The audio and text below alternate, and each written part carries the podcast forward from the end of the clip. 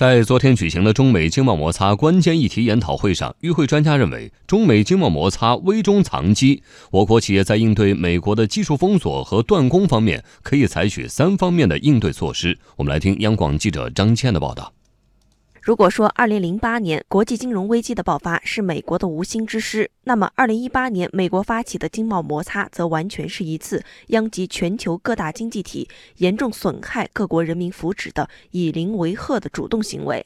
中国宏观经济研究院市场与价格研究所所长臧月如指出，美国挑起的经贸摩擦可能引发2008年国际金融危机以来的二次市场衰退，并破坏长期形成的公平竞争市场原则。从全球的市场投资信心看，受市场波动加剧影响呢，市场恐慌不时出现，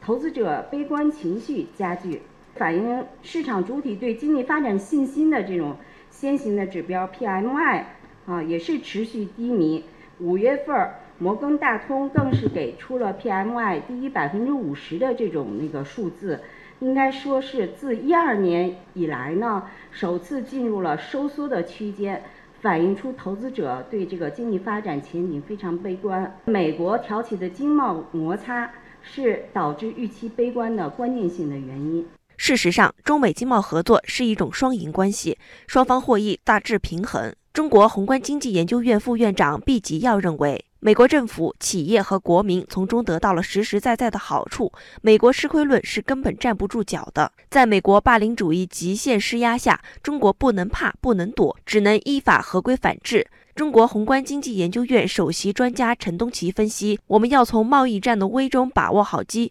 最大限度地减少损失，争取战略主动。他建议中国应致力于提升出口产品的市场竞争力和价值链位势，从而带动国内产业和经济升级发展。同时，为应对美国的技术封锁和断供，中国企业应采取三方面的应对措施：一、迅速调整优化供应链，寻找外部替代，以保障技术产品供应链不出现断裂；